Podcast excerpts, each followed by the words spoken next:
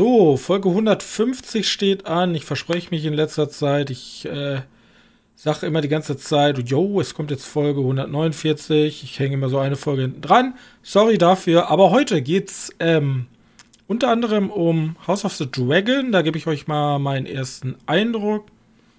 Johannes hat für euch eine Komödie dabei mit Kevin Hart, die ihr euch nicht angucken solltet. Und wir sprechen einmal über Warner, denn es gibt neue Erkenntnisse und Entwicklungen bei Warner Streaming-Strategie. Das alles jetzt in der neuesten Ausgabe des Medienkneipen-Podcastes.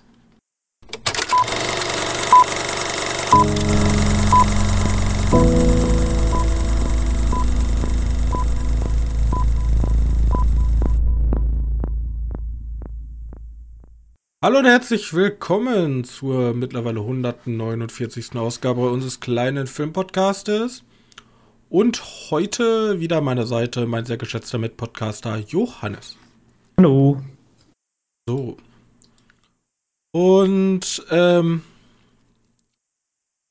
ja, ich wollte noch einmal kurz zurückkommen. Zurückkommen auf ähm, wie hieß er, wie hieß er gleich nochmal? Ähm, Zess the Butcher.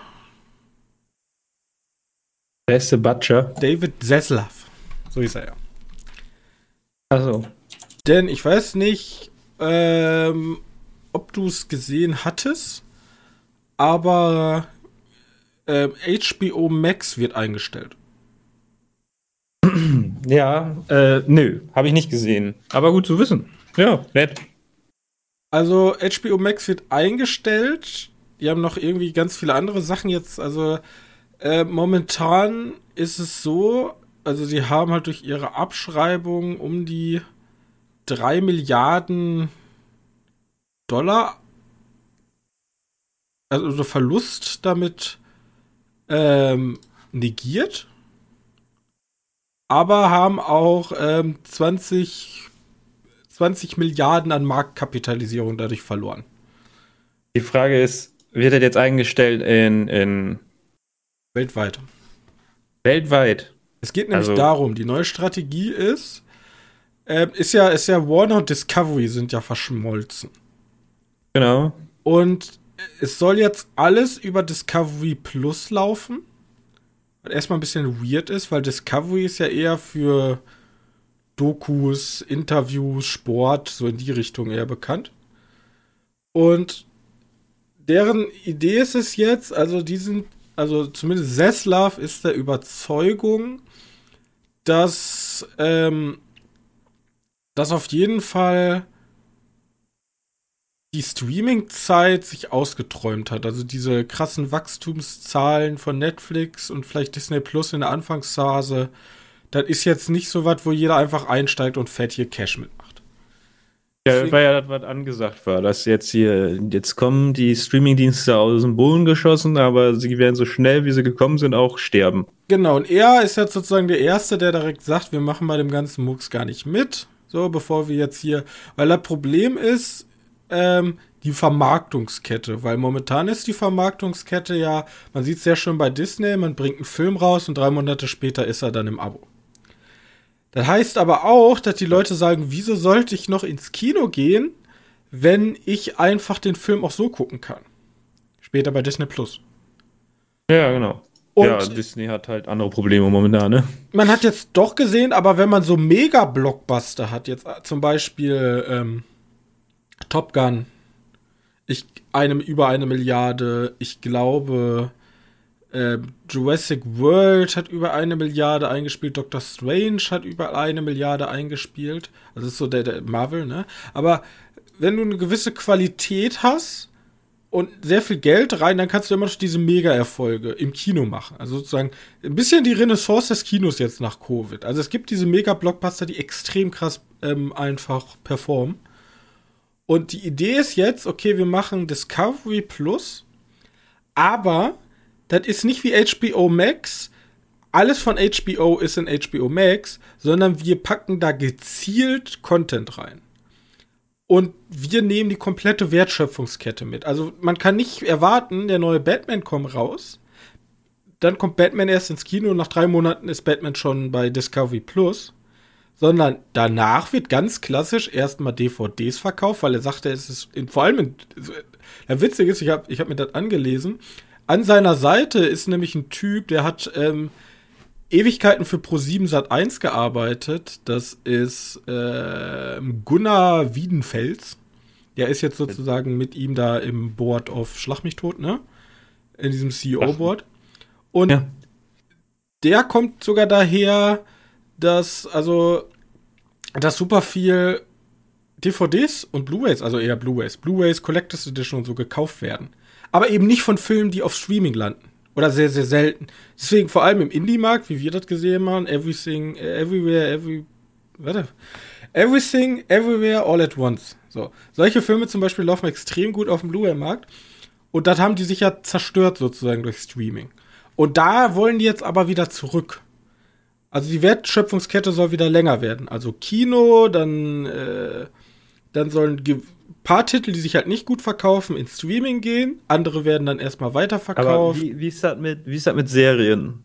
Weil ich habe das Gefühl, dass Serien nicht wirklich funktionieren über, über Blu-ray. Ähm, ich finde, Serien funktionieren, glaube ich, nur über, über Streaming-Dienste und oder funktionieren. Zitat von einem Artikel aus der DWDL. Ähm, hierzulande konnte Warner Bros. mit dem Verkauf von Filmen und Serien stets gutes Geld verdienen. Also ich glaube ja, ja. nicht, dass Serien so schlecht ankommen. Da haben wir natürlich auch wieder vielleicht Nischenserien, also zum Beispiel die ähm, Zeichentricksachen. Directed to DVD ist ja da alles. Ja. Ähm, dass das vielleicht gut ankommt, aber wir kennen es ja jetzt auch die letzten Jahre gar nicht an, dass das Serien überhaupt noch gekauft werden. Aber früher war das ja ein ganz normales Modell. So. Ja, aber ich finde, ich glaube, die sind ja eher groß geworden mit den Streaming-Diensten. Mit dem Angebot von den Streaming-Diensten sind ja eher als die. Die Qualität ist dazu gekommen. Ich glaube nicht, also ich würde da nicht aus dem also Trugschluss ja schließen, nur weil Serien, also nur weil Streaming-Dienste da sind, haben wir jetzt so eine riesige Anzahl an Serien. Ja, auch, weil das halt einfacher produzierender Content ist als Filme. Aber ich glaube, das ist so eine gegenseitige, das Geld war auf einmal da und deswegen Serien. Weißt du, was ich meine? Ja, kann, kann gut sein. Und du bist ja das lebende Beispiel, der Mann, der einfach sich äh, Ways by Wolfes Staffel 1 gekauft hat. Ja. Du Maniac. Nur um nicht nach äh, Sky zu gehen. Nur nicht nach Sky zu wechseln. Ja, Sky ist ein Arsch, da könnte ich lieber. Und genau Geld das ist deren Idee jetzt. Wie viel kostet eigentlich Staffel 2?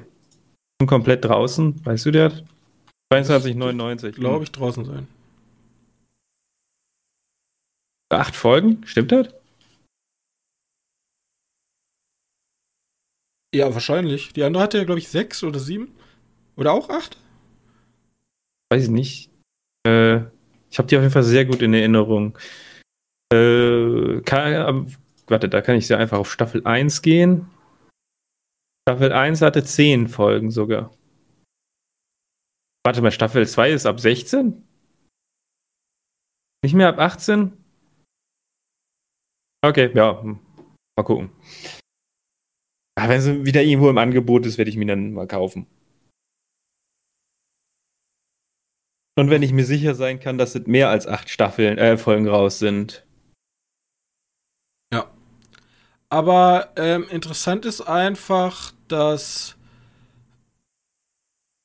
dass sich ja, das, jetzt langsam dreht, alles. Ja, also das war jetzt gut. nicht nur, wir haben jetzt die Filme gecancelt, weil ähm, wie nicht unsere qualitativen Ansprüche, das wahrscheinlich auch. Aber ähm, fand ich, also ich finde das ganz interessant, Batgirl war unseren Ansprüchen nicht groß genug und vorher wurde halt durchgewunken, weil ja, über Streaming-Dienste kriegen wir das eh wieder rein, weißt du? Ja, ja, klar. Und jetzt, die sagen ja, aber das passt nicht mehr in unsere Strategie. Das ist nicht mehr, das muss ein Erfolg sein, das muss ein Mega-Blockbuster werden. Also zum Beispiel wie der Batman. Der muss ja, die wollen, schallern. Wollen zu so ein A24 werden bei Warner. Also, dass jeder Film relevant ist, sich anzuschauen im, im Kino. Und nicht, dass man denkt, ja gut, ist halt ein Disney-Film, ne? Der kommt halt hier oder der kommt halt da, ist mir egal. Ja, ganz genau. Und, das, und ähm, dass man dann aber auch darauf komplett diesen ähm, Fokus einfach hin verschiebt und sagt, okay, nee, wir, wir canceln auch alles, was bis jetzt ist, weil wir müssen jetzt direkt umsteigen. Also Warner ist jetzt der Erste, der eigentlich direkt sagt, wir machen bei dem ganzen Streaming-Murks so, wie es jetzt läuft, nicht mehr mit. Und das ist ja. interessant, weil es gibt ja zwei andere Player, die auch noch nicht so ganz drin sind. Sony, die haben ja mit Netflix, also die haben ja gesagt, so ihr habt Vorkaufsrecht, aber wir machen trotzdem unsere Sachen. Dann gibt es ja Wobei noch. Ich dieses Vorkaufsrecht, glaube ich, gar nicht mal so dumm finde. Also für beide irgendwie. Ja, also zum ersten musst du nicht Milliarden von Dollar irgendwie in die Entwicklung von einer Streaming-Plattform stecken und das ja auch alles kuratieren und dann dafür Content erstellen, sondern du hast sozusagen, du hast dir sozusagen dieses äh, Discovery Plus einfach mit Netflix geholt. So, wenn wir Filme dafür haben, die da gut reinpassen, dann können wir die einfach verkaufen an Netflix. Weil ich glaube, die Konditionen sind ja immer noch bei Sony. Die können ja sagen, wann die verkaufen ja, genau. wollen. Deswegen, genau. wenn die jetzt sagen, boah, Spider-Man wollen wir erstmal, keine Ahnung, neun Monate später oder so erst auf Streaming bringen, können wir das ja machen. Und das gleiche ist ja, wie, wie ist nochmal Peacock? Von wem ist nochmal Peacock? Boah, weiß ich gar nicht. Ja, auf jeden Fall diese, äh, Scheiße, wo, wo kommt Jumanji nochmal her? Was ist das für ein, ähm, äh, äh, Paramount, Paramount, Universal, aber Paramount Plus gibt's Paramount ja. Plus gibt's, aber das ist ja auch vergleichbar. Also diese, diese haben noch nicht diesen All or Nothing, so alles rein und was Disney hat zum Beispiel. Also Disney hat ja wirklich gesagt alles. Naja, klar. Wir haben ja angefangen mit Mulan, hier mal 15 Euro, hat nicht so ganz funktioniert und jetzt einfach alles. Deswegen bin ich gespannt, welches Konzept sich durchsetzt. Ja, mal gucken. So, das dazu. Fand ich ganz interessant. Ähm, also, warte mal kurz, um das irgendwie, glaube ich, ein bisschen festzuhalten. Ich glaube, für den Konsumenten wäre es das Disney-Modell das einfachste, aber für den Cineasten oder den Freund von, von Content ist. Äh, also Warner-Strategie tut, tut dem Kino. Ja. Tut dem Kino besser als jetzt Disneys. Kino auf jeden Fall besser als Disneys und wird der Qualität auch gut tun, weil es ist nicht mehr diese faule Ausrede, ich habe hier Bloodshot mit Vin Diesel gemacht, der kackt an den Kinokassen voll ab, ist trotzdem mega Erfolg. Können wir Bloodshot ja. 2 sein, so. Nee, ja, oder Kackfilme so bleiben dann auch kacke, nur weil irgendwelche ähm, Kevins, ja, ein kleiner Seitenhieb, ähm, nur weil irgendwelche Kevins dann Bloodshot im Streamingdienst als Actionfilm dann gut finden, weil die gerade auf ihrem Handy spielen, nebenbei ähm, Uni-Unterricht haben ähm, und dann noch Bloodshot nebenbei gucken und dann sagen, boah, da waren ein paar coole Action-Einlagen, ist das ja kein guter Film. Aber es, er kommt halt ins Streaming gut an, weil es genau dafür gemacht ist. Und solche Filme fallen dann raus und dann kommt halt höherwertiges halt rein, weil du musst halt mit einem Top Gun konkurrieren. Dafür reicht halt ein Batgirl nicht, sondern da muss man dann die Qualität anders auslegen. Und natürlich, Disney ist halt einfach. Ich glaube, ich glaub, Disney tut auch nicht dem Konsumenten gut, weil du brauchst ja trotzdem 10.000 verschiedene Streaming-Dienste. Ja, ja. Also du brauchst ja, ja Disney Plus, HBO Max, was es ja bald nicht mehr gibt, äh, geben aber, soll. Äh, Peacock. Peacock ist aber gibt's noch nicht hier, oder? Ich ja, mein, aber wenn es dann kommt, Paramount, äh, Now, äh, Netflix. Wenn du da noch mal ein Anime haben willst, kannst du ja auch noch Crunchyroll holen.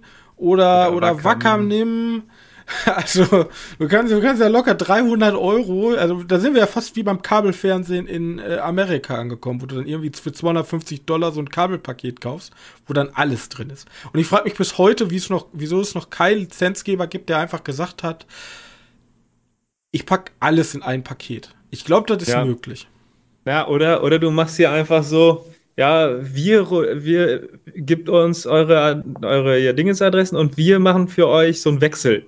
Jeden Monat einen anderen. Das, das ist halt auch, cool. alles.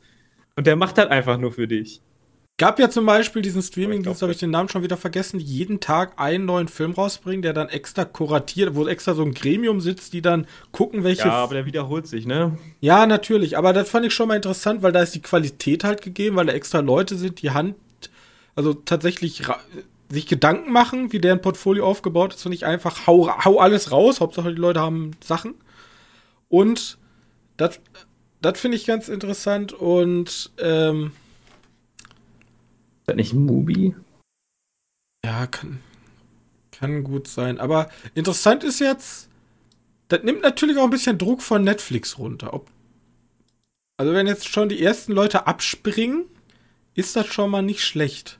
Weil ich glaube, Netflix hat immer einen Markt. Also Netflix wird es halt immer geben. Oder der Streamingdienst auf Nummer 1. Bloß ich glaube halt nicht, es, es, hat, es hat einfach nicht funktioniert, dass jeder Streaming macht. So. Ja, das glaube ich ja. auch ganz. Das, ich weiß nicht, ob das vergleichbar ist mit dem Fernsehen. Damals haben ja auch alle gesagt, als der Fernsehen kam, oh ja, jetzt ist Kino tot, ja, ich kann ja zu Hause einfach Filme gucken. Hat es ja auch nicht gegeben. Kino hat ja auch überlebt. Aber immer diesen, dieser Trugschluss, es kommt was Neues und alle müssen erstmal auf das Neue aufspringen, um dann zu merken, ja, können aber nicht alle das Neue machen. Das Alte wird trotzdem gebraucht. Also jetzt mal abgesehen von Vinyl oder VHS, was Technik angeht, aber zumindest vom, vom Seherlebnis. Wieso sollten jetzt alle vom Kino weg und ins Streaming? Das hat halt auch nicht funktioniert. Deswegen finde ich die aktuelle Entwicklung ganz, eigentlich ganz spannend. An, angenehm sogar. Aber und, auch spannend. Und, und spannend. Also sehr, zumindestens, also man muss natürlich, also das ist natürlich für, das ist natürlich auch ein Balls Move, ne? Einfach mal so, keine Ahnung, wie viele Filme einfach sagen, ne, kommt nicht raus, war schon fertig abgedreht, alles, aber stampfen wir komplett ein. Jetzt natürlich ja, richtig auch mit ja, der Schnauze. Das ist auf jeden Fall mutig, ja. Ja. Vor allem, weil der andere ja da, darauf so gepocht hat, wie alle anderen halt auch. Streamingdienst, ja. it is, alles in Streamingdienst und er kommt jetzt an so, nein. Nein, ja. Ja, mal gucken. Ja, ich glaube, das hat den, also ich glaube, diese ganze Streaming-Sache war auch ein bisschen so, die wollten alle, die, die haben sich so alle so das Schlaraffenland vorgestellt, wo man einen Streamingdienst baut, dann hat man zack 100 Millionen Abonnenten und dann hast ja. du eine Cash-Cow, die einfach jeden Monat dir die und die Milliardenanzahl muss man überlegen, Netflix hat ja jetzt zum ersten Mal Abonnenten verloren, aber die hatten ja über 100 Millionen aktiv bezahlende Abonnenten. Was das für ein Cashflow jeden Monat ist. 100, 100 Millionen mal nimmst das günstigste Abo, 7, 8 Dollar. Also ist natürlich von Staat, äh, von Land zu Land unterschiedlich, bla bla. Aber holy shit, also da, da, da kannst du mit Abo-Modellen kannst du halt sehr gut kalkulieren, während du ähm, wenn du einen Film rausbringst, weißt du nicht, ist er erfolgreich an der Kinokasse oder nicht. Aber ja. Netflix weiß eigentlich immer, okay, nächsten Monat haben wir das und das Geld auf dem Konto. Wenn nicht Leute, wenn nicht auf einmal viele Leute abspringen aus Gründen, warum auch immer. Das sehen wir bei uns ja auch im wissenschaftlichen Kontext, im Marketing, dass immer mehr Abos kommen. Also, keine Ahnung, du kannst ja Beauty-Produkte, du kannst dir so, es gibt ja sogar Blumen-Abos mittlerweile.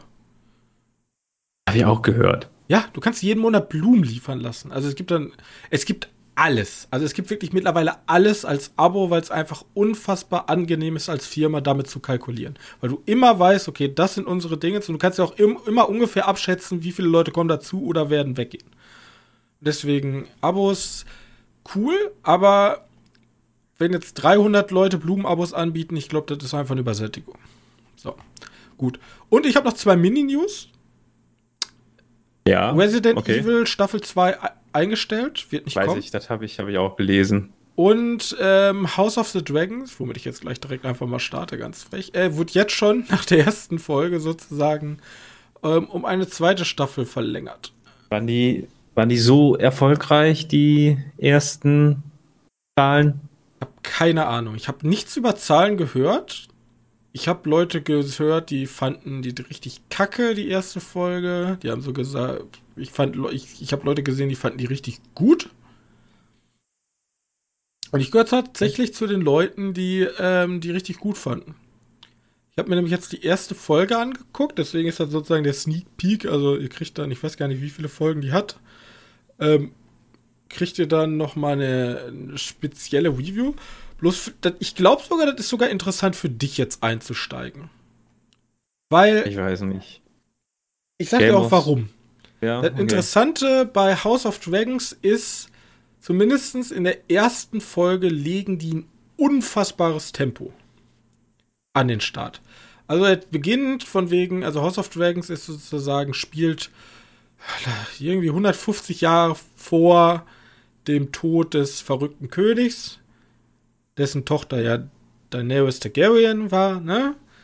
Und die Übernahme von ähm, den anderen Reichen, die sozusagen die ähm, Targaryens. Also, also sagen wir mal so 200 Jahre vor Game of Thrones. Ja, würde ich sagen, so 200 Jahre vor. Ja, 200 Jahre beginnt der Epilog der ja, also die, sozusagen die ersten fünf Minuten der Serie. Und da ist sozusagen die Targaryens, die Drachenreiter-Familie, ist auf, ist auf Platz 1, ja, ist so am Höhepunkt angekommen. So, die haben die ganze Westeros, gehört ihnen, die haben große, starke Drachen, die haben starker Fürst. Bloß das Problem ist, der, also der, der König, der hat keine Nachfolgen und deswegen beruft er sozusagen Rat ein und davon, ja. um sozusagen Nachfolger zu küren, also wer sozusagen nach seinem Tod. Also sie haben zwei große Probleme. Ja, also, Kein Nachfolger und keine Farbe in den Haaren. Ja, richtig, die Farbe fehlte. Aber das ja, Interessante weiß, ist da, da sagt er auch, ähm, er sagt halt sozusagen, das Einzige, was unser Haus besiegen kann, weil wir sind eigentlich unbesiegbar, ist Streitigkeiten innerhalb unseres Hauses. Deswegen muss halt immer diese Nachfolge geklärt werden. Das ist halt immer ein komplexes Thema. Und Folge 1 beginnt dann, wir haben einmal ein Turnier, ähm, was ähm, losgeht. Wir haben sozusagen, also das war der Prolog, alter König ist tot, sein Nachfolger, den er ernannt hat, ist jetzt aktuell König. Das ist auch sozusagen unser Hauptprotagonist, gibt es ja in Game of Thrones nicht wirklich, aber einer unserer Protagonisten. Und ähm, wir haben einmal ein Turnier, was stattfindet. Äh, wir haben seinen Bruder, der sozusagen die Stadtwache äh, befehligt. Und das, das ist echt eine, echt eine coole Szene, weil die Stadtwache, so, so Königsmund ist ja die Hauptstadt, ist so runtergekommen und die wollen so die zum alten Glanz wieder strahlen. Und was machen sie? Sie rennen einfach los und töten wahllos Leute in den Städten. Und hm. das, das ist schon. Holy shit, ist die Serie brutal. Also da werden Hände also. abgehackt, äh, primäre Geschlechtsteile abgehackt, Köpfe abgehackt. Da, also sehr, sehr blutig. Auch das Turnier sehr, sehr blutig. Ähm, Aber warte, ist da so ein, so ein, so ein, so eine Gewalt, wo du denkst, ja, okay, das ist ja irgendwo verständlich, das ist ja einfach so eine Übertreibung, weil die wissen, ja, das hat bei Game of Thrones funktioniert, das machen wir jetzt einfach auch. Also er weil passt halt gut zum Setting, weil ich würde es ganz gerne vergleichen. Wir haben ja jetzt sozusagen gerade die Hochzeit der Fantasy-Serien. Also äh, Herr der Ringe steht da kurz, kurz ja, bevor. Woche, ne? Woche Und Herr der Ringe lebt ja meistens davon, zumindest die Originalfilme, dass es sehr, sehr clean ist.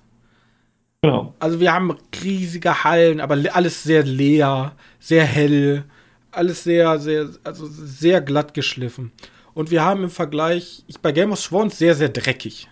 Also bei Game of Thrones, ab und zu bei Herr der Ringe, die Minen von Moria, glaube ich denen nicht wirklich, dass da mal Zwerge drin gewohnt haben. So, was, also, come on. Da ist ja alles leer. Das ist ja, als wenn die Orks oder Kobolde oder wer auch immer da vorher dran war, als wenn die einmal feuchtig gewischt haben nach dem Kampf. Vielleicht haben die ja alles mitgenommen. Ja, aber dann haben sie wirklich alles mitgenommen. Also da liegt ja noch mal ein kaputter Tonkrug, also als die durch die großen Hallen dann laufen. Und hier bei Game of Thrones ähm, oder House of Dragons hast du es halt sehr dreckig und du glaubst halt, okay, hier ist halt wirklich eine lebendige Fantasy-Welt. So. Also ist ja auch nie eher dieses, ist weniger, also ist High Fantasy, aber schon dieses Mittelalter-Theme mit reingenommen. Und so hast du halt eine sehr dreckige ähm, Fantasy-Welt, wo es sehr viel natürlich um dieses Ränkespielen geht. Das kommt auch in der Folge. Da geht es dann wieder, okay, wer, wer ist denn überhaupt mein Nachfolger? Wieder immer diese Nachfolgesache. Und du hast halt wieder, du hast halt dieses sehr, sehr schnelle Pacing. Du hast gleichzeitig zu dem Turnier ist seine Frau schwanger, da sind große Verstrickungen. Dann hast du die Verstrickung mit, der, mit dieser neuen Stadtwache. Dann hast du die Tochter vom König, die so dieses typische, ich will gar keine Prinzessin sein, ich will am liebsten Ritter sein, ne, und Drachenreiterin. Aber ohne, dass die jetzt ultra nervig ist oder so, die ist ganz cool. Und hast da noch so super viele Klei äh, Kleinigkeiten nebenher, Charaktere, die auftauchen, äh, etc. Eine Frage, haben wir einen klaren Protagonisten? Eine Protagonistin? Also zumindest habe ich noch keinen. Also ja, die, die, also zu, zum einen der König ist dieser typische, ich werde wahrscheinlich in der dritten Folge geköpft Charakter. Wahrscheinlich. Und sie ist wahrscheinlich eine der Protagonistinnen. Das kann also natürlich, jetzt kann mich House of Dragons wie Game of Thrones natürlich komplett strafen und exekutiert die einfach nächste Folge. Aber es gibt schon, also sein Bruder, der nach Größerem anscheinend strebt und sich nicht so ganz für vollgenommen fühlt. Und sie, also die Tochter. Die sind schon so. die Protagonisten. Ja, Matt Smith ist das, ne? Matt Smith ist der, der ja. auch bei. Ich der sieht ganz, ganz so weird aus mit den ne? weißen Haaren. Das, das, sieht weird aus. Das sieht das ganz sieht weird aus. Als er das erste Mal auftritt, das sieht ganz, ganz weird aus. Kann ich mal äh, sagen, ich habe nämlich einen Film geguckt, den kann ich gleich reinbringen, wenn du fertig bist. Da sehen die Leute nämlich auch so aus. Äh, mach mal ruhig weiter. Ja, aber ähm, deswegen, die erste Folge hat mir sehr gut gefallen. Die, ähm, also die Brutalität ist sehr gory, da werden extrem Köpfe geschlagen, alles. Und auch nicht halt nicht dieses typische Weggucken, ne, Schatten, Axt und Zick, sondern voll draufhalten. Deswegen hat mir sehr gut gefallen. Und auch das, wie gesagt, dieses Pacing, das kann man schwer beschreiben. Aber wenn man das originale Game of Thrones gesehen hat, geht das schon sehr lange. Es gibt immer diese Peaks. Aber allein schon, viele Leute waren wahrscheinlich abgeschreckt von der ersten Game of Thrones Folge. Weil die gilt immer so als Beispiel, Beispiel jetzt mal Sandman, da passiert nicht wirklich viel. Und Deswegen hat ja auch Netflix sich irgendwie gedacht zum Schluss, ja, wir machen noch so ein Best-of, was passiert. Und du denkst, okay. Ja, ganz genau. Und ich kann das mittlerweile verstehen, weil ich kenne ganz viele Leute, die haben sehr langsam zu Game of Thrones gefunden. Ich kenne jemanden, der hat vier Anläufe gebraucht, bis er es gecheckt hat. Also, das klingt jetzt so, als wenn alle anderen das nicht gecheckt haben, aber bis er die Faszination an der Serie gefunden hat. So, das meine ich damit. Und dat, hier ist das anders. Deswegen, hier ist, hier ist das anders. Hier geht's wirklich Schlag auf Schlag auf Schlag in der ersten Folge. Kann auch sein, dass das einfach geschickt für Streaming gemacht ist, dass jetzt alle Leute sagen, boah, da will ich dranbleiben. Aber das hat sie auch, also das haben sie wirklich gut gelöst. Deswegen kann ich dir bloß mal empfehlen, guck dir mal die erste Folge an, wenn du auf High Fantasy stehst ähm, mit so ein bisschen dreckigen Ränkespielereien. Erste Folge hat mir besser gefallen als ähm, die Originalserie. So viel kann ich sagen. Hm. Respekt, damit machst du dich aber wieder nicht beliebt bei vielen Leuten, so wie es halt anhört. Keine Ahnung, Und, wie, keine Ahnung, wie ähm, Dazu muss ich sagen an alle Leute, äh, ich habe die letzte Staffel von Game of Thrones nie gesehen, weil ich wusste eigentlich, dass die, also ich wusste, dass die Shit wird, weil ich konnte mir nicht vorstellen, dass man ohne literarische Grundlage, weil George R. R. Martin ist für mich Aber, ein genialer warte, Autor. Die Staffel davor war da auch schon ohne. Ja, die war ja, die war ja schon so, ich habe euch mal so grob gesagt, was ich vorhätte. Dann haben sie es abgedreht und da hat er sich wahrscheinlich direkt zurückgezogen und alles nochmal durchgestrichen und nochmal neu angefangen. Ähm, ja, also keine Ahnung, das ist, dass das nicht gut ist, habe ich mir schon gedacht. Ähm, Deswegen habe ich die allerletzte Staffel gar nicht erst gesehen, weil ich mir die komplette Enttäuschung nicht geben wollte, die es ja anscheinend auch geworden ist. Aber hier hatte ich wieder richtig Spaß und alle Leute, die einfach Bock haben auf Fantasy, guckt mal rein. Also jetzt haben wir hier, also Game of Thrones, ne? Die ersten drei Staffeln waren ja nur, oh, hier ist mal ein besonderer Skorpion oder hier sind mal ein paar coole Religionen, die man so nicht hat. Aber sonst Mittelalter. Und hier geht halt direkt, hier sind Drachen und ähm, etc. Es wird direkt von den White Walkern gesprochen, ne? Foreshadowing für die Game of Thrones Staffel. Deswegen äh, guckt es euch gerne mal an. Guckt gerne mal rein. Vielleicht werde ich auch noch bitter enttäuscht. Also, das ist jetzt die erste Folge gewesen. Aber dazu dann mehr, wenn ich die äh, Serie durchgesehen habe. Ich, ich freue mich jetzt einfach immer, dass ich jede Woche eine kleine Folge House of the Dragons bekomme. Hm? Verwechsel dich nicht mehr mit Herr der Ringe, weil die kommt halt im gleichen Zeitraum raus. Oder von Netflix im Ring geschickt, Fate the Wings Saga, Staffel 2. Fate the Wings Saga. Ey, das finde ich so witzig, ne? Weil so, ja, wir haben alle unsere dicken Fantasy-Viecher und an Netflix so, ich habe auch was vorbereitet. Fate the, äh, the Wings Saga. Äh, okay. Ja, äh, das Witzige ist ja Rat der Zeit, ne? Ja. Gibt's ja auch auf Amazon. Ich kriege jetzt, ja. glaube ich, sogar eine Fortsetzung. Äh, ist aber nicht so geil gelaufen. Ähm, ist so ja auch ein riesiges, ist ein riesiger Fantasy-Epos, ne? Also ist auch super beliebt, Rat der Zeit. Oh, keine Ahnung. Wusste ich gar nicht. Ist aber nicht so geil umgesetzt. So. Ist eher so dieses Standard-Fantasy, wenn man das so sagen kann. Weißt du, was ich meine? Es gibt so ein, es gibt eine gute Fantasy, da fällt so Herr der Ringe, Game of Thrones, so die ersten Staffeln so rein, wo du denkst, so geil. Und dann gab es diese zweite geil Fantasy, wollen die Leute sehen. Aragorn gehört schon zu Shit. Aber da gab es so dieses goldene Kompass, so. Ist, ist nett, ist jetzt aber auch nicht geil, so, weißt du? Aber das geht ja, ich meine, das ist ja auch nicht dieses High Fantasy, oder? Ist das Rad der Zeit komplett High Fantasy? Ich glaube, Rad der Zeit ist High Fantasy. So ja, okay, pardon, da habe ich nichts gesagt. Ich weiß nicht, ja, von diesen High Fantasy Romanen, die verfilmt wurden, da, ja, die werden halt rausgekotzt. Skull and Bone kommt, gibt's noch. Dann gab's noch mal irgendwas mit der von 30 Reasons Why ich meine, die hatte auch auf Netflix eine Serie. Auch mit einer dicken Buchvorlage. Ja, mal gucken. Also jetzt kommen die großen Namen wieder. Mal gucken, ob das da besser. Hier, Cursed. Cursed hieß es. Cursed die Auserwählten wahrscheinlich. Cursed die Auserwählten. Lief mal 2020 auf Netflix. Ja, aber, aber man hat sich richtig gemerkt, so nach, nach ähm, Herr der Ringe kam halt diese nach Nachmacher. Ja, genau. Ja. Die fand alle nicht so geil. Obwohl ich Goldene Kompass zum Beispiel würde ich halt sehr gerne sehen. Würdest du Harry Potter als Nachahmer bezeichnen? Nee, Harry Potter gehört dazu. Harry Potter und Herr der Ringe kamen ja relativ gleich sogar, glaube ich. Oder meinst du, die haben sich halt einfach gedacht, oh, Herr der Ringe kommt gut an und Coming of Age, ihr ja, äh, genau. Jungbuchromane kommen gut an, wir machen einfach eine Verbindung. Und da haben sich die beiden gegenseitig kannibalisiert und wir haben halt Shit bekommen. Größtenteils. Naja, kann gut sein. Möglich. Ähm, aber ich wollte ja sagen, ich habe einen Film geschaut, der so wirkt wie die Perücke von Matt Smith, Matt Smith. in äh, und zwar Full Metal Alchemist. Oh Gott. Revenge of Scar. Ich habe nämlich damals vor, boah, schon lange her, äh, den ersten Full Metal Alchemist Realverfilmung geschaut.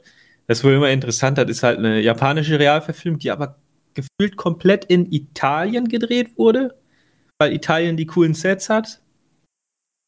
Passt ja auch, die haben immer so eine leicht mediterrane ja, genau. Also ich finde, ich finde im Verhältnis zu, zu, also wir haben ja dieses, was heißt denn nochmal, äh, von DC auch, Young Titan, nee, Titans.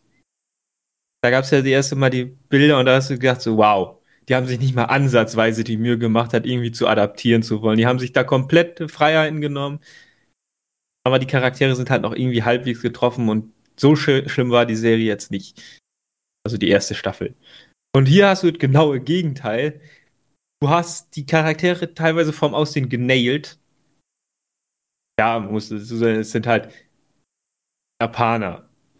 Da ist dann halt mal die, wie heißt die Freundin nochmal, die die Roboterarme macht. Dann mal nicht blond, aber who mhm. cares? Ist jetzt nicht das Schlimmste. Ähm, Aber wie gesagt, schaut alles extrem nach, den, nach dem Anime aus. Äh, das Problem, was die hat, ist, die erzählt, also der erste hat so ein bisschen so, so die erste Staffel, oder die, die, die, doch die erste Staffel mehr oder weniger im Schnelldurchlauf erzählt. Die hier erzählt jetzt einen Geschichtsstrang, also um den, diesen Typen da aus der Wüste mit dem X auferstehen, falls du den noch kennst. Da gibt es äh, viele gute Memes zu.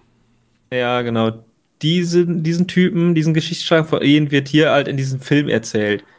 Aber auch nicht fertig, weil Fakt ist, also mehr oder weniger schon fertig, aber Fakt ist, es wird noch einen Film danach geben. Das hat überhaupt keinen Sinn. Der Film heißt Full Metal Alchemist Final Chapter. The Avengers Scar heißt Final Chapter? Ich kenne nur Final Revenge Chapter, zumindest laut Google. Kann gut sein. Also ich kenne, also bei mir ist es, ja tatsächlich, Final Chapter, sie, sie also ich sehe auch Fullmetal Alchemist Re Revenge of Scar. Revenge of Scar. Wie heißt es Fullmetal Alchemist Final Chapter The Avenger Scar? ja, ich bin gerade auch verwirrt. ich bin, ich bin, ich habe nämlich gerade die ganze Zeit nach dem Titel gesucht, dachte mir so, hä? Nee, also Dingens hieß es bei mir Full Metal Alchemist The Revenge of Scar, The Avenger Scar. Ist auch sehr Wir müssen noch die Marvel-Fans abholen. ist halt echt so. Schön bei Google. Richtig klug SEO-optimiert da reingepackt. Ich bin komplett verwirrt gewesen. Ja. Also, es ist, es ist halt nicht schlecht. Er ist halt viel zu lang. Der macht teilweise, kommen da Charaktere vor, wo ich mir denke so, wer warst du denn noch meine Serie und bist du relevant? Ähm. Was ich mich ja immer frag. Nein, du guckst die Serie, wenn du den, die Scheiße sehen möchtest, guckst nicht ja, die also, Ja, das ist für mich ja immer dieses Bier auf Wein, Wein auf Bier. Ja. Also, ähm, Realverfilmung zu Animation rate ich dir. Animation zu Realverfilmung, lass das sein. So, das ja, ist ja genau. eigentlich so diese klassische, das klassische Sprichwort, was so jeder kennt, ne? Wieso, wieso macht man sowas? Also, wir haben es ja bei Cowboy Bebop gesehen. Für mich funktioniert es halt. Ich habe hab, hab ich, hab, schon, hab ich schon jemals eine Realverfilmung gesehen, wo ich dachte, geil. Anime jetzt. Also das Anime-Genre. Ich weiß jetzt bei Animationen gar nicht. Alice im Wunderland, war das vorher ein Comic? Äh, das ist, da gibt es einen Animationsfilm, meine ich auch von. Auf jeden Fall ist da. Also man könnte jetzt sagen, äh, ja, okay, Avengers und den ganzen, das war ja vorher alles Comics und Zeichentrick. Ja, aber du hattest ja jetzt ja Anime komplett angesprochen. Ja. Ich glaube, von Anime gibt es tatsächlich nichts. Man könnte irgendwie. Nee, Nee, nicht wirklich. Sehr schwer. Ich komme komm nicht gerade drauf, ob es da gute Realadaptionen gibt. Also es muss ja maximal, weil jedem, der noch nicht Full Metal Alchemist gesehen hat, kann sich die ja. Serie angucken. Die ist besser. Richtig. Die Originale, die Anime. Aber animierte. vielleicht, vielleicht, weiß nicht, wie das da ausschaut. Vielleicht denkt man sich so, ah ja, wir wollten, wir hatten einfach Bock darauf, dann ist das komplett fein. Weil das sieht halt wirklich aus wie ein Fanfilm. Die ganze Zeit. Und fertig mit, mit krassen Effekten. Ja, Effekte sind wirklich gut. Äh, und wollte halt einfach tatsächlich mal einen Realfilm darum machen und die hatten halt einfach Bock darauf, weil die die Vorlage so toll finden. Oder die sind so ein bisschen westlich orientiert und denken sich so, ja, die gucken da hinten keine, keine Animationsfilme, weil Okay, ich frage mich, warum will man meine Eltern für so einen Film abholen? Keine Ahnung warum. Aber die sind so, ja, ist animiert, gucke ich den Shit nicht. Mir, ja, ich weiß, das ist so Hinterwäldlergelaber, aber so sind die. Ähm, also, keine Ahnung, vielleicht einfach nur, um eine größere Zielgruppe zu kriegen, die grundsätzlich sich wehren gegen Animationen oder Anime-Filme. Vielleicht, keine Ahnung. Wüsste ich jetzt nicht. Auch wenn das nur eine. Das wäre auch nur eine, eine faule Ausrede. Also, meine Hoffnung ist, wir sind einfach die Leute, die hatten mega Bock, sich einfach als die Leute zu verkleiden. Und die haben gesehen, ja, die ersten haben alle ganz okay geklappt. Wir machen das jetzt mal, einfach weil wir Spaß daran haben. Fertig. Ja. Und dann wäre ich äh, mit am zufriedensten dabei. Also muss man nicht gucken. Nee, natürlich nicht. Kann man machen. Guckt euch lieber das Original an. Weil ich bin ja mal gespannt auf den One Piece, die Realverfilmung. Ähm, die ist ja auch. Da habe ich ja die, da gab es ja die Setbilder und da dachte ich, ja. Weil One Piece ist ja auch so eine, so eine Serie, die ist ja sehr fantastisch. Also sehr weirde Schiffe, sehr komische Körperformen, würde ich es mal nennen. Und bei Full Metal Alchemist ist das ja sogar fast noch ein bisschen geerdeter. So das Setting. Weißt du, was ich meine? Äh, ja, ja, so. Hm. Also, keine Im Ahnung. Im Vergleich zu One Piece jetzt mit diesen crazy Schiffen und alles sehr ja, ja, bunt und. Aber wie gesagt, das war nie das Problem bei, bei Full Metal Alchemist, bei dem Realfilm, dass, dass da die Sets nicht gut ausschauen. Also ich glaube, das können die extrem gut. Also das wird alles mega gut ausschauen, nur wird sich das alles ganz falsch anfühlen. Ja, für mich sieht das immer so aus, als hätten die so einen Plastikfilm gemacht. Ja, also so sieht irgendwie so alles, alles falsch aus. So. Das ist, aber ist ja auch egal. Also, warte mal, ich, ich überlege gerade. Ich glaube, ich fand Alita Battle Angel noch mit am besten. Avatar. äh, von, von Animes zu Realverfilmungen. Wüsste ich nicht. Maximaler Liter Battle Angel. Also Ghost in the Shell, den Film fand ich auch nicht so scheiße. Aber bei Ghost in the Shell, da ist das komplett im Vordergrund. Aber besser wieder den Anime gucken. Ja, klar. Aber da sind halt irgendwelche Leute, die meinen, ne, ich gucke keine Animationsfilme. Weil und dann können die sich besser den angucken. Ja, dann können sie sich besser den angucken, als den nie zu sehen. Ja, eigentlich sollten die einfach Pech. Die haben es eigentlich verdient, gute Sachen. Ja, auch so kein so äh, Eminem Legendenalbum und packt das jetzt einen Schlager, damit irgendwelche anderen Leute mal Eminem hören. Ich wette, das gibt's aber auch. Und es gibt noch den Death Note-Film auf Netflix. Den finde ich erstaunlich mutig, aber ich verstehe nicht, warum die einfach Death Note darunter gepackt haben. Da hat halt wirklich gar nichts mit der Serie zu tun. Ist halt einfach literally, wir haben den Namen benutzt und haben einfach ein Final Destination gemacht. Bin langweiliger ein bisschen. Aber sonst, keine Ahnung. Sonst kenne ich keine Realverfilmung für von. Also Realverfilmung von Anime-Vorlagen. Ah doch, Ihren Flachs gab es ja auch noch. Da habe ich aber den Anime nie gesehen. Gut. Ähm, soll ich weitermachen? Äh, ja, kannst machen. Ich habe nichts, was ich da drauf. Ich habe hab nur Netflix diese, äh, diese Woche geschaut. Alma. Du hast Alma geguckt? Ich habe nicht Alma gesehen. Du hast Alma gesehen. Ich habe Alma geguckt, ja. Ich habe, ich kann ganz kurz sagen, ich habe ähm, Tom Cruise, Mann mit zwei Missionen. Ah, den habe ich auch wieder vorgeschlagen bekommen. Ja, ich gucke, die, die, die re-uploaden gerade einfach ihre ganzen äh, Film, Filmporträt, Filmdarstellerporträts, Schauspielerporträts. Ähm, ich habe ja letzte Mal schon Mel Gibson äh, hier vorgestellt. Es gibt immer zwei Dokumentationen, fällt mir mal auf. Also Mel Gibson hatte ja äh, Dingens und wie ist der andere nochmal? Wen hast du denn noch geguckt? Verteufelt und, also Verteufelt und Dingens und dann gab es den anderen Mel Gibson-Doku von Arte. Und hier gibt es auch, ich habe geguckt, äh, Mann mit zwei Missionen. Es gibt aber auch noch äh, umstrittener Weltstar, glaube ich. Hm, okay. Ähm, ja. Auf jeden Fall ist es ist ein Porträt von Tom Cruise und behandelt sozusagen einmal sein Leben so vom Anfang bis jetzt weiter mit seinem Erfolg Maverick. Und ist der eigentlich, beim ganz schnell, um mich mal ein bisschen abzuholen, ist der immer noch bei den bei der Scientology-Gruppe? Der ist immer noch bei der Scientology-Gruppe. Und ist der noch komplett Markenbotschafter davon? Er ist das ist halt das Komplizierte, weil er hat so verschiedene Phasen in seinem Leben durchlebt. Also der fängt halt relativ früh an, bei Scientology einzusteigen. Und, okay. und dann gab es schöne Zähne. Und dann, und ich finde es sehr gut, weil die Doku arbeitet halt immer so ein bisschen auch hinter dem Mensch, äh, dem Mensch versuchen die so ein bisschen rauszuarbeiten, wo kommt das alles her.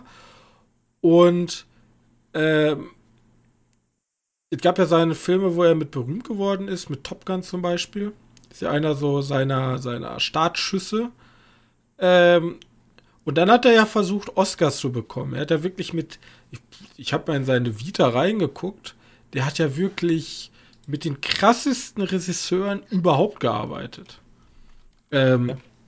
Also. Ice White Shut. Kubrick.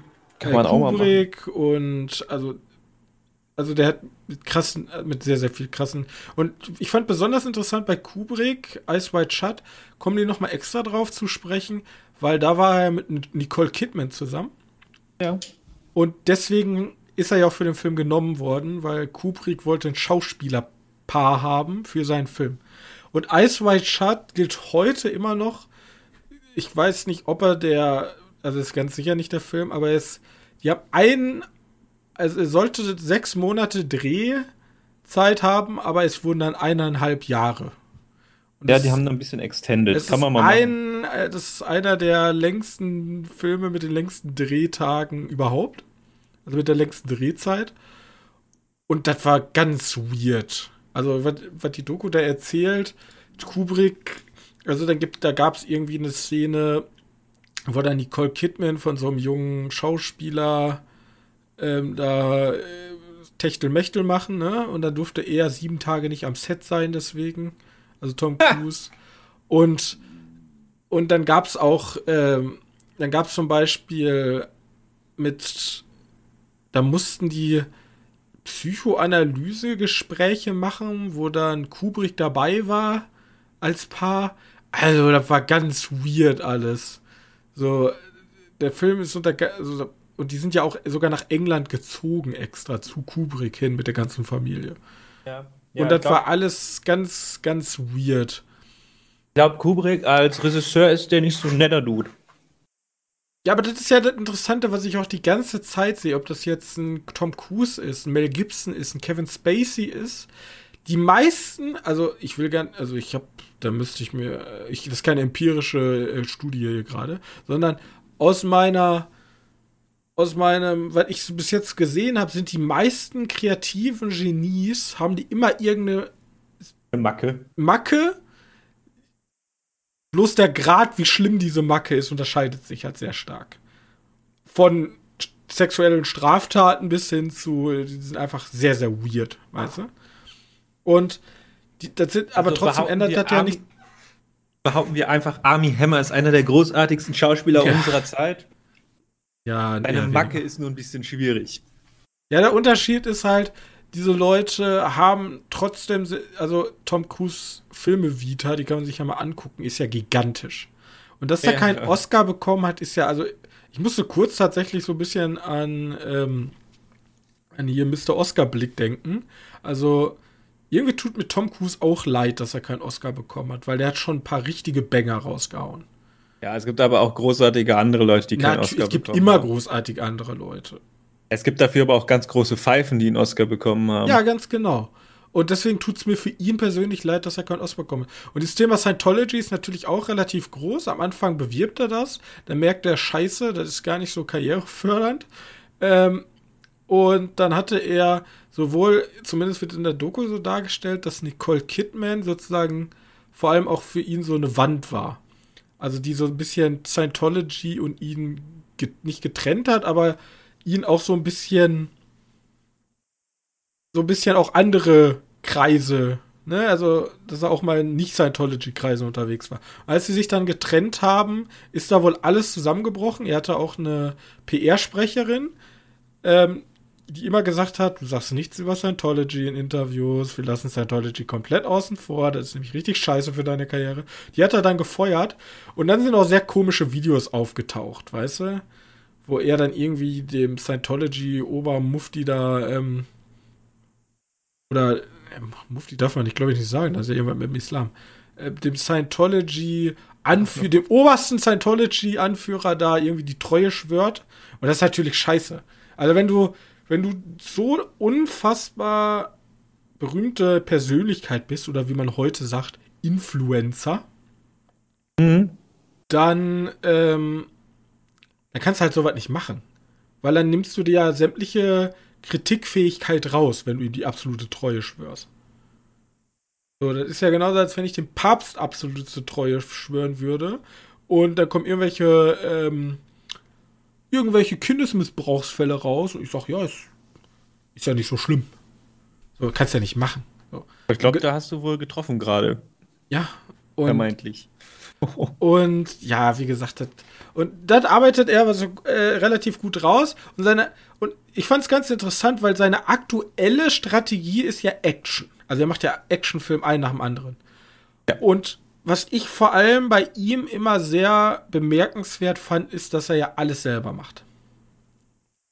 Also äh, ja, vermeintlich. Ja, ich glaube wirklich, dass er. Er bricht sich ja Knochen. War, ne? Ich habe, es gibt äh, Making-of-Aufnahmen für diesen einen Phantom Pain, wo er am Flugzeug hängt. Das haben die in echt gedreht. Also er hängt dann ja, ja. am Flugzeug. Ja, sechs, sieben Mal mussten sie starten, um diese Szene zu drehen.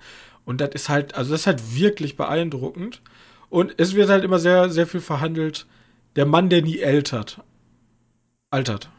Ja. Ja. Weil der ist halt immer jung. Und wenn ihr, also wenn ihr, wenn ihr noch ein bisschen, also ich will ja nicht komplett alles wegnehmen, da sind noch ganz viele andere Sachen in der Doku drin. guckt euch die sehr gerne mal an. Ein sehr interessanter Mensch, natürlich auch wieder mit Macken, wo man drüber wegsehen, auf keinen Fall drüber wegsehen sollte. Aber trotzdem ändert nichts daran, dass er einfach insane gute Filme macht. So. Deswegen äh, verlinke ich euch auch wieder, könnt ihr euch sehr gerne mal angucken. Tom Cruise, Mann mit zwei Missionen. Kann man so weggucken. 52 Minuten, zack. Robin wieder gefangen im Bund der Arte-Dokus. Ja, die machen aber auch gute Sachen. Ja. Und vor allem, die, die, machen ab und zu so Analysen, oder was heißt Analysen ein bisschen, aber die machen so ähm, einfach die, die, überlegen sich so, wo könnte das herkommen, dieses und ziehen dann so Vergleiche zu anderen popkulturellen Filmen zum Beispiel, zum Beispiel Tom Cruise ähm, hat ja so eine Rolle angenommen, wo er der Vampir ist. Ich weiß gar nicht, hier Interview mit einem Vampir. Ja. Das war ja so eine Rolle, die gar nicht zu ihm passte, weil er war immer dieser witzige, überhebliche junge Dude. Und jetzt musste er so eine super ernste Rolle spielen. Ja, das ist aber gut dann. Also ja, richtig. Und da ziehen ja auch immer sehr, sehr, sehr stichhaltige ähm, Vergleiche, wo du am, am meisten sagst du, den hätte ich am liebsten gehabt. Ja, wie heißt, David hat doch jetzt gerade Dingen zu kämpfen. Wie heißt er denn nochmal, der den Star-Lord spielt? Äh, ja, genau. Der macht ja immer die gleiche Scheiße momentan. Ja, ähm, War große Filme, aber meinst du, der kriegt irgendwann nochmal eine ernste Rolle? Ernst zu nehmen, ich musste mich, ich musste, tatsächlich, ich musste tatsächlich direkt an Robert Patterson denken. Also, oder, ja, der hat sich ja da auch rausge. Ja, richtig, der hat sich rausgearbeitet, indem er gesagt hat, das macht, hatte nämlich, also das will ich jetzt nicht vorher wegnehmen, aber die gleiche Strategie hatte Tom Cruise auch. Du schnappst dir einen sehr krassen anderen Schauspieler, der super krass etabliert ist, Willem Dafoe, und machst erstmal mit dem einen super Arzi oder einen so kompletten 180 Grad Wan äh, Wechsel von deinem Schauspiel und mhm. von den Filmauswahlen, die du machst. Und das war auch unter anderem bei Tom Cruise wieder. Der ist jetzt wieder rüber gewechselt. Ja. ja. aber wahrscheinlich hat er jetzt einfach Bock auf diese Actionfilme, weil jetzt ist er ja, auch das, Produzent. Also das ist schon, das ist auch schon eine Strategie, vor allem Mission Impossible hilft ihm halt dabei, international am Fuß zu fassen. Weil die Filme spielen in Deutschland, in Shanghai, in, also in China, ja, in Indien, in, in der Türkei, überall. Und dat, so holst du das internationale Publikum mal halt dran. Das ist genau. halt wichtig. Gut, ja. das sehr viel gesagt zu äh, der Tom Cruise Doku. Dann okay, dann packe ich jetzt mit deinen beiden Sachen weiter. Ja, ich habe Netflix wieder durchgeschaut, sodass man da irgendwie mit fertig wird. Äh, ich habe mir Alma angeschaut. Alma ist eine spanische, ich glaube, das war eine kleine spanische Serie, eine Mystery-Serie, in dem eine, lass mich nicht lügen, ich glaube, entweder auf jeden Fall eine Schulklasse, Studierendengruppe, ich weiß nicht, auf jeden Fall eine Klasse aus Leuten, die sich aufgrund von einer schulischen Weiterbildung äh, in ein äh, Ferienresort aufhalten. Am letzten Tag fahren die halt logischerweise mit dem Bus zurück. Blöd nur, dass dieser Bus einen Unfall baut. Und davor haben wir schon gesehen, wir haben ganz viele Verbindungen zwischen Charakteren. Und ja, der Bus baut einen großen Unfall, der rollt nämlich tatsächlich einfach den Bergabhang runter. Dabei sterben viele, äh, und unsere Protagonistin, äh, wie heißt das? Stößt sich leicht den Kopf und leidet jetzt an Amnesie. Die hat alles vergessen. Ähm, also wirklich alles. Die weiß noch nur noch, ich glaube, die weiß gerade noch mal, wie sie heißt. Mehr weiß sie nicht. Und sieht halt eine Frau oder erkennt halt eine Frau wieder, die sie aber nicht kennen sollte. Also so gut kenne ich den Charakter jetzt nicht, aber die ist keine von ihren Schulfreundinnen und die Eltern sagen dir halt auch, nee, die kennen wir nicht. Aber die erkennt die wieder. So, und die hat ein kaputtes Auge oder ein Auge, was die ganze Zeit verbunden ist. Und die sieht jetzt so Geschimmer, Döns und ich weiß noch nicht genau, worum es geht, weil ich hab's noch nicht komplett gesehen. Ich bin bei Folge 4, weil es auch wirklich langsam ist, weil wir müssen natürlich erstmal alle Charaktere miteinander verweben, auch wenn die Hälfte tot ist. Also Dann kein House of Dragons. Es ist kein House of Dragons, nein. Es ist auch eher klein und mein Problem ist, ich habe die unten geschaut, unten am Fernseher. Am Tag. Du siehst halt wirklich nichts. Ich habe teilweise nichts gesehen, weil es so düster ist, die Serie. Und Gegenlicht hm. von außen spielt da irgendwie und du siehst nichts, dann versuchst du da die Rolladen runterzuziehen und dann siehst du da auch nichts. Es ist furchtbar. Kann man sich vielleicht irgendwie mal nachts angucken, wenn Licht weg ist. Dann sieht man vielleicht auch das ein bisschen. Das ist auch eine gute Review. Ich habe einfach nichts gesehen. ich habe nichts gesehen. Ja, das ist richtig. Also die erste Folge, da, da wo der Bus runterkippt, da denkst du dir auch so, ach nee, so eine Jugendkacke, ich gucke die erste Folge noch und dann mache ich das weg. Aber dann gibt es diesen, diesen Final Destination-Moment, wo die den Bus, äh, den, den Berg runterrollen mit dem Bus.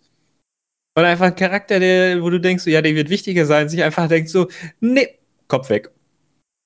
Alles gezeigt. Also gezeigt für so ein paar Sekunden. Ich musste erst nochmal zurückspulen, weil ich wirklich sehen wollte, ob das passiert ist. Ähm, wie man dazu kommt, in typisch äh, spanische Serien kommt man da zu, kommt wieder zu einer, also, kommt zu diesem Punkt, aus, einer, aus einem relativ dummen Grund, aber das können irgendwie spanische Serien sehr gut, äh, dass man aus Dummheit den ganzen Film kreieren kann. Äh, bis dato aber eher nichts Besonderes. Es ist so dieses, ich gebe einmal im Jahr einen, einen europäischen Genrefilm, der mich nicht sofort anspricht, die Chance, dass ich den einmal ganz gucke, weil manchmal komme ich da auf kleine Perlen so wie Marianne, den ich da immer noch gerne empfehle. Aber tatsächlich ein Horrorfilm. Oder der niederländische. Den Namen gerade auch wieder vergessen. Äh, äh, ich google mal währenddessen. Du meinst diesen Mystery mit den. Ich weiß aber, wen du meinst, glaube ich. Äh, niederländische Serie Netflix. Also im Grunde geht es jetzt aber darum, dass. Ares heißt die Serie im Grunde geht es jetzt darum, okay, sie hat die, die sie, Amne, sie hat eine Amnesie und sie will jetzt herausfinden, was in dem Tag passiert, dass es dazu gekommen ist. Ja, also im Anfang äh, geht es noch darum. Also meine Vermutung ist, dass wir jetzt tatsächlich so ein Final Destination daraus kriegen, weil sie ist irgendwie immer so ein Schimmer. Und es gab auch noch irgendwie so eine Einleitung mit, ja, da ist irgendwie so ein böser Zauberer in diesem Berghain, da wo die, da, Berghain, genau, die waren im Berghain. Nein, äh, auf diesem Berg, wo die waren. Da ist nämlich auch noch ein Kollege, der sich verliebt hat in einen Typen. Und der Typ ist halt noch verschwunden. Der, die Leiche haben die nicht gefunden. Der forscht jetzt oben auf dem Berg nach und findet komische Tunnel und Geister, Blubs mit seinem Bruder. Äh, und es gibt so eine komische Vorgeschichte, wo erzählt wird, dass, dass da jemand Leute geopfert hat, damit der ewig leben kann, aber muss halt immer irgendwie den Körper übernehmen. Und ich glaube, darum geht es nachher so ein bisschen, dass diese Geister, die sie sieht, Opfer, ich habe keine Ahnung. Bis jetzt ist noch alles ziemlich vage. Ähm, was ein bisschen schade ist, dass ich diesen, diesen dass es keine, dass er keine wirkliche Interesse daran vermittelt, dass ich weiter gucken möchte.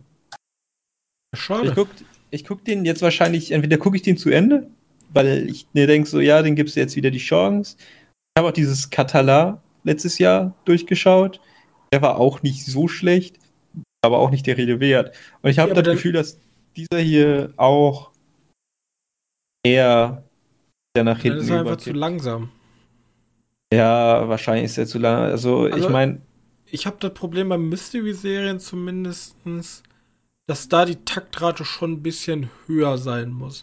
Es gibt ab und zu Meisterwerke, da konnte ich bis jetzt noch nicht drüber reden. Da werde ich, weil ich gerade dabei bin, alle Better Call Saul, das ist jetzt kein Mystery, sondern eher so Drama, durchzugucken.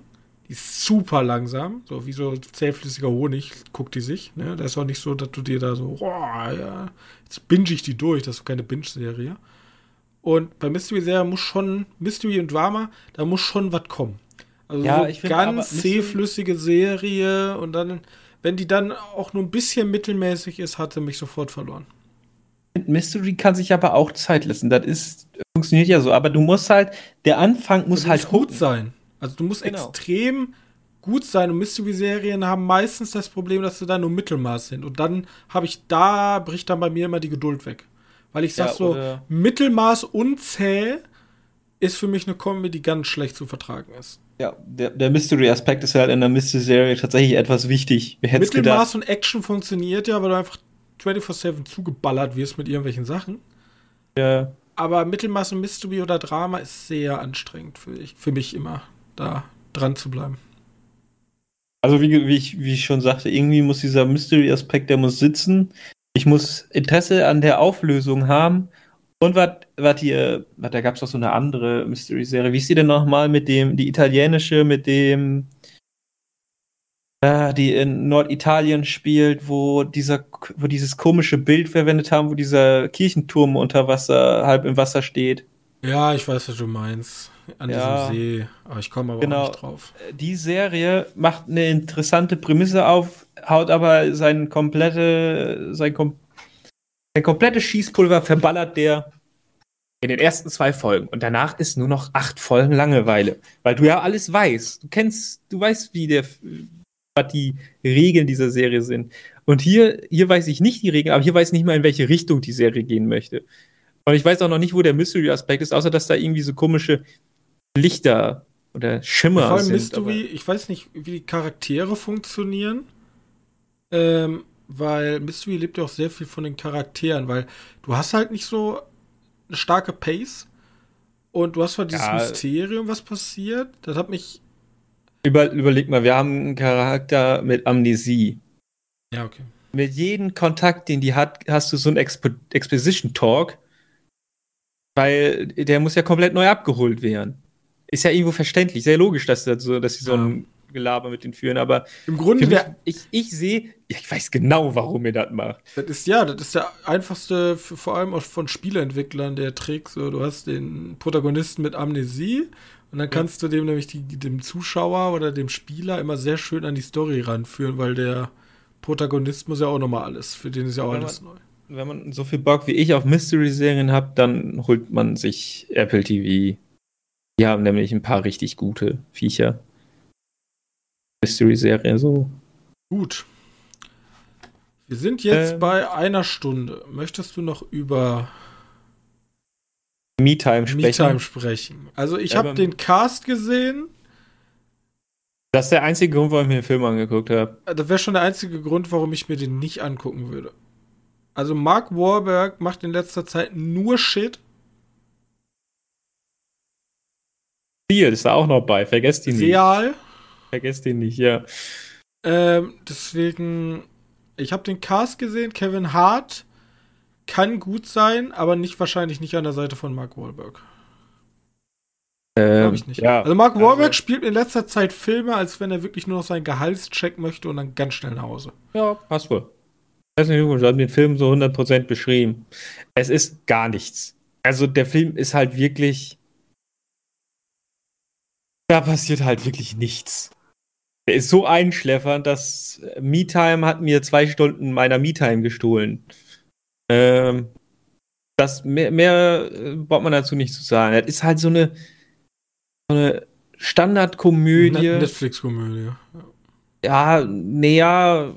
Ja, ja halt alle Komödien. Ähm, jetzt nochmal dieser Typ. Kennst du Blake Snyder? Äh, nicht so schlimm, wenn nee. du nicht kennst. Ähm, der hat einen Typ, der hat ein Buch geschrieben namens Rettet die Katze. Das ist ein verdammt gutes Buch über wie man Filme macht. Weil, oder wie man Drehbücher schreibt. Ähm, und mir, das Buch ist sehr gut, weil dat, du kriegst halt in den Dingen kriegst du jeden Kniff mit so der Filmemacher sich dafür entschieden hat oder der Drehbuchautor dafür entschieden hat. Er erzählt halt so ein bisschen, wie du einen Akt aufbaust und wie du deine Filme verkaufst. Das ist ein richtig geiles Buch, kannst du mal ausleihen, ich habe das hier. Ähm, das Problem ist, oder Zack Snyder beschreibt sich, beschreibt das halt wirklich phänomenal in dem Buch. Einziger Nachteil ist seine Filmografie von Filmen, die verfilmt wurden. Weil äh, du liest dir die durch und denkst dir nur so, du hast ja den größten Rotz gemacht, den es gibt. Aber er war halt erfolgreich damit. Mit dem Rotz. Und genau wie so ein Film fühlt er sich an. Der fühlt sich so nach diesem Buch an und ich finde, dieses Buch ist eigentlich das perfekte Beispiel dafür, den Film, ein Film irgendwie so in etwa wie dieses Buch zu machen, aber dann doch irgendwie den Kniff dazu haben, dass du es nicht genauso wie das machst. Muss ich auch noch ein bisschen interessanter machen.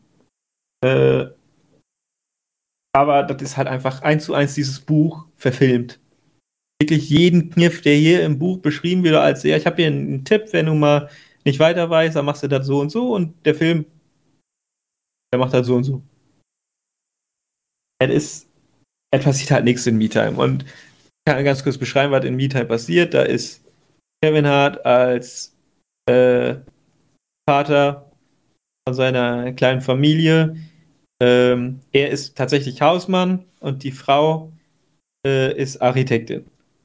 Und Mark Warburg ist so ein Freund, ehemalig, äh, ist schon so ein Freund, den der seit der, keine Ahnung, fünften Klasse oder so hat. Und die feiern halt immer den Geburtstag zusammen, aber in letzter Zeit hat der den halt mehr oder weniger vernachlässigt. Und jetzt sagt die Frau halt zu denen, ja, ich kümmere mich jetzt mal um die Kids. Mach du, kümmere du dich mal, ja, du hast so ein bisschen halt Time für dich. So wie der Film halt heißt. Und ja, okay. Irgendwie kommt der halt zu dem Geburtstag von denen und dann gibt es bei dem Geburtstag Probleme, weil denn sein guter Freund, der immer so aussieht, als wenn der ein mega geiles Leben hat, reich und allen Scheiß, äh, hat irgendwie Probleme mit noch reicheren Typ. Und der ist anscheinend auch nicht mehr so reich. Und Ah, das ist ein Film, der schreibt sich doch komplett von selbst. Das haben wir alle schon hundertmal gesehen. Ich habe mal dir vorstellen. Was? Ich habe bloß gerade mal geguckt, der ist von John Hamburg inszeniert. Ja. Und Wirklich? der hat auch die gleiche Vita, also Trauzeuge gesucht und dann kam Polly, sind alles so Liebeskomödien oder Komödien. Ähm, hat aber immerhin mitgeschrieben an den beiden Zuländer-Drehbüchern. Ach, guck mal, der hat auch Night School gemacht. Erinnerst du dich noch an Night School? War auch mit auch Kevin mit? Hart? Ja, war das ja. nicht mit Kevin Hart? Ja, genauso wie der Film ist da nur Night School fand ich noch wenigstens witziger. Ähm, ja, ich weiß nicht. Du kannst alles davon ausstellen. Du kannst dir vorstellen, dass die Frau einen Geschäftspartner hat, womit er natürlich Probleme hat und deswegen da sich fünfmal im Kreis dreht und die Frau aber nie was irgendwie mit ihren Geschäftspartner angefangen hat. Logischerweise. Also. Also 0815 so, Community. So äh, Community blöde, ja, es ist so eine blöde Komödie, die komplett aus dem, aus dem Handbuch ist, aber nicht irgendwie ein, ein, eine Minute Gedanken wirklich um mal eine gute, gute, eine gute Story oder einen guten irgendwie eine gute Idee zu haben. Die witzigste Idee ist halt, dass die ein Schildkrötenresort baut. Das war's. Oder dass die eine Schildkröte anfahren. Oh, witzig. Ja. Äh, ich weiß nicht, bei manchen Filmen habe ich wenigstens so den Gedanken, so, ja, du hast den ganzen Film jetzt gemacht für, diese, für diesen Jumpscare-Moment, der richtig gut war tatsächlich, oder für diesen kleinen Gag, der richtig gut war so habe ich manchmal das Gefühl, die Filme, du guckst einen 90 Minuten Film für einen guten Gag oder für eine gute Szene. Die haben sich ausgedacht, haben sich gedacht, da brauche ich einen ganzen Film drum.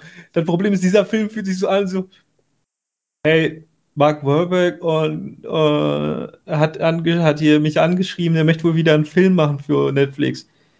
Ah, such einfach irgendeinen Regisseur, einen Drehbuchautoren raus und macht einfach irgendwas, ihr habt eine Stunde Zeit. Ja, so denke ich mir das auch. Ja. Ja, äh, schade. Ah, gut, was hätte man erwartet? Also, der wurde halt auch überhaupt nicht, überhaupt nicht präsentiert von äh, Netflix und es gibt halt auch Gründe, warum der überhaupt nicht präsentiert wurde von Netflix. Ähm, also gut, ich habe jetzt hier meine Me-Time ver verschwendet, damit ihr eure Me-Time nicht für den Scheißfilm verschwenden müsst. Ah, ich habe meine Me-Time nicht verschwendet. Richtig. Denn ich habe meine Me-Time in einen Film gesteckt, den du jetzt erraten musst. Denn es ist ein Film vor 2000. Ach du Scheiße. Ja, ein Film vor 2000. Ich habe meine, meine Film-Vita, einen großartigen Film, weiter ausgebaut. Denn ich habe einen Film geguckt aus dem Jahre 1986.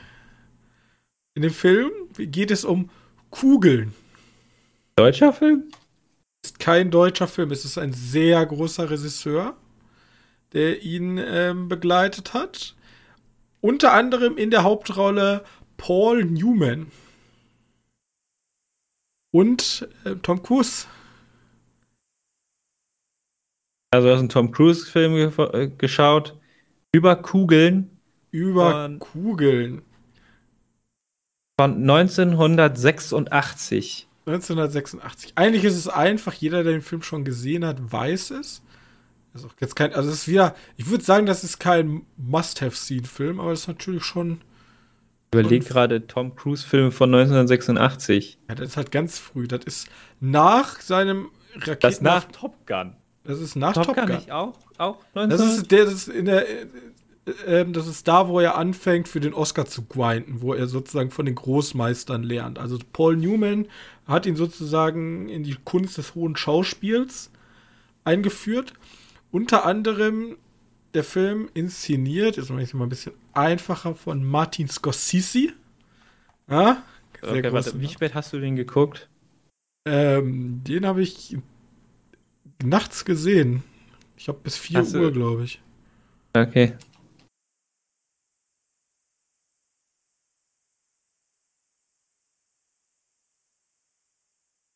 Es das ist aber kein Must-See, oder? Ja, also ins, ich würde sagen, in Scorseses, ähm, in Scorseses Filmografie nicht unbedingt. Es geht nämlich um Geld, um die Eigenschaft. Ja. Eine Farbe des Geldes, ja. Richtig. Habe ich nie gesehen.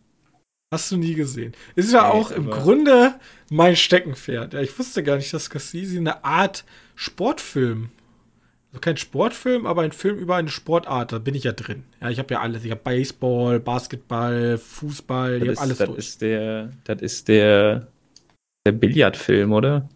Das ist der Poolbillardfilm, ganz genau. Ja, ja okay, habe ich nie gesehen, nee. Ähm, ich habe nämlich, ich habe da, ich bin ja, ich bin ja so ein, ich bin ja so ein Liebhaber von so Filmen über Sportarten. So Ford gegen Ferrari, ähm, Moneyball, so, da bin ich, da bin ich richtig drin. Ich habe auch schon den nächsten Film, den ich unbedingt gucken möchte. Ähm, äh, Wayne Man. Auch ein Film mit Tom, ja, ja, ja. Tom Cruise über Autorennen. Und Die Farbe des Geldes ist ein Film, da geht's, ähm, da geht's darum, dass äh, Paul Newman spielt Eddie Felsen, ist so ein ganz alter alter Poolbillardspieler, der sich so, der, der Alkohol verkauft, mit Poolbillard eigentlich gar nichts mehr ähm, laufen hat. Und der, der war so ein kleiner Trickbetrüger. Der, denn der hat nämlich immer in den Poolbillardhallen sozusagen, hat man immer um Geld gespielt. Und der hat dann die Leute mal ausgenommen, weil er so getan hat, als wenn er nicht spielen kann. Und dann, dann, wenn die Wetteinsätze hoch genug waren, dann hat er sein wahres Ich gezeigt und halt die Leute da ausgenommen. Und jetzt kommt. Vincent, Low, äh, Vincent Lawyer, gespielt von Tom Cruise, ähm, rein und er ist ein begnadeter junger Poolbillardspieler. Der ist, der ist frech, ja, frech, arrogant und Eddie überlegt jetzt sozusagen mit Vincent und seiner Freundin sozusagen das alte Business wieder aufzubauen. So, er ver so, äh, Vincent soll die Leute verarschen und damit, da wollen die richtig viel Geld mitmachen. Und das passiert auch, also er nutzt ihn schon auch ein bisschen aus in Kombination mit seiner Freundin. So, so. Er, er versucht sozusagen ihn auch mal, also, weil Vincent, der will einfach nur spielen, der will eigentlich immer gewinnen. Weißt, er sagt, das hört sich so ein bisschen so an wie, ähm, das ist das, wo, da, wo die Simpsons schon mal eine, eine Dingens drüber gemacht haben, wo Homer diesen einen Arm hat, der komplett komplett Muskelmasse auf den einen Arm aufgebaut ja, hat. Ja, ja, und auf dem anderen dann nicht und dann wechselt er den Arm, ja. Genau. Ja, im Grunde, im Grunde ist es das auch. Also, ähm, ja, ja. Aber das Finale ist halt sehr schön, weil der Film nimmt dann, also am, am Anfang denkt man so, da gibt es natürlich Probleme und Vincent und Eddie streiten sich, weil Vincent so seinen eigenen Kopf hat, der fühlt sich dann gekränkt. Und äh, das da trennen sich sozusagen die Wege, als Vincent gegen Eddie spielt und Eddie wird halt komplett zerstört. Und dann denkt sich, und dann denkt sich äh, Eddie, also der äl Ältere, nee, ich habe keinen Bock mehr auf diesen Triebbetrüger Shit, ich möchte noch einmal richtig groß im Turnier spielen. Und Hä? im Finale treffen dann sozusagen die beiden aufeinander. So, Jung gegen alt und er will es nochmal, er will's noch mal wissen. Und da kommt am Ende nochmal ein Twist, den wahrscheinlich jeder andere vorhergesehen hatte, mich aber komplett so aus dem Nichts getroffen hat. Und das war sehr schön. Und ist einfach ein schöner Film. Einfach dieses, äh, die Passion benutzen, um Geld zu machen, obwohl man eigentlich, eigentlich das eher so als Leidenschaft sieht und gar nicht so hinterlistig da sein will. Und auch nochmal so ein Altmeister, der dann so, so nochmal selber gewinnen will. Finde ich sehr schön. Ist jetzt kein absolutes Meisterwerk, hat mir aber trotzdem sehr, sehr viel Spaß gemacht. Und deswegen äh, große Empfehlung, die Farbe des Geldes. Kann man auf Disney Plus gucken. Ja, da hatte ich nämlich vor kurzem auch gesehen. Ja. Gut. Ich wollte nämlich schön Scorsese und ein Frühwerk von Tom Cruise. Paul Newman kann man ja immer gucken, deswegen warum nicht? Ja. Alles klar, dann ja ähm, soll es das auch schon gewesen sein für diese Woche. Ihr könnt uns noch einen Gefallen tun, wenn ihr uns ähm, eine nette Bewertung hinterlasst bei einschlägigen Bewertungsportalen. Wenn ihr mit uns irgendwas diskutieren wollt, dann könnt ihr gerne bei uns auf der Webseite vorbeischauen, www.medienkneipe.de oder com. Außerdem könnt ihr uns gerne E-Mail schreiben, stehen ja mal unten in der Beschreibungstexten drin. Oder äh, einfach bei Twitter. Twitter sind wir auch, könnt ihr einfach drunter tweeten unter den aktuellen Tweets oder einfach per Privatnachricht geht auch. So, ich bedanke mich für eure Aufmerksamkeit und wir sehen uns dann frisch wieder nächste Woche. Bis dahin. Tschüssi. Jo, ciao.